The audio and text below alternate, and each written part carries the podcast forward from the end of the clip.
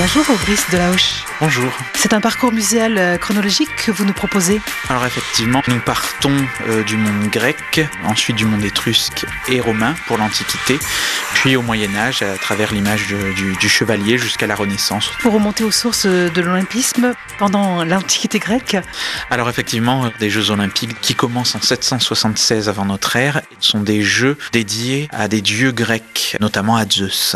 Ce n'étaient que les Grecs qui participaient aux JO c'était les citoyens grecs de toutes les cités-États de, de, Grèce qui se retrouvaient à Olympie. Chaque cité organise des jeux chaque année.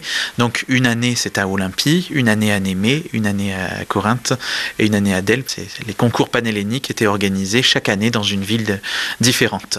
Il durait moins longtemps Durait à peu près une semaine, quelques jours. Quelles étaient les différentes compétitions sportives? Vous aviez le pentathlon grec avec le lancer de disque, le saut en longueur, le lancer de javelot, puis la course et la lutte. Vous avez aussi des compétitions hippiques, la course de char, le pugilat, une forme de boxe. Ils gagnaient quoi, ces sportifs? Au jeu, c'était un honneur de participer à un concours sportif.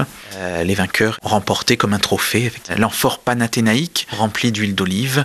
Et euh, ces festivités, entre guillemets, païennes, sont interdites par un empire romain qui devient chrétien, et donc un édit interdit les fêtes païennes en 393. Il y a eu la pause et ensuite euh, Pierre de Coubertin est arrivé En 1896, effectivement, Pierre de Coubertin remet euh, au goût du jour les Jeux olympiques modernes.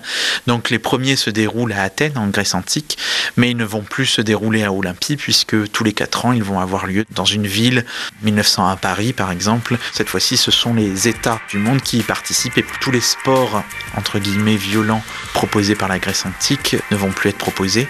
Et euh, Pierre de Coubertin au moment de redécouverte un petit peu de l'histoire de l'Antiquité du Moyen Âge, va avoir l'idée de, de, de, recréer ces jeux antiques. Le sport qui a bien évolué depuis.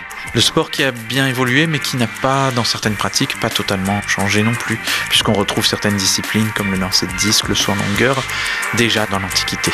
Merci beaucoup, Brice Delahouche. Mais je vous en prie. En route pour les Jeux.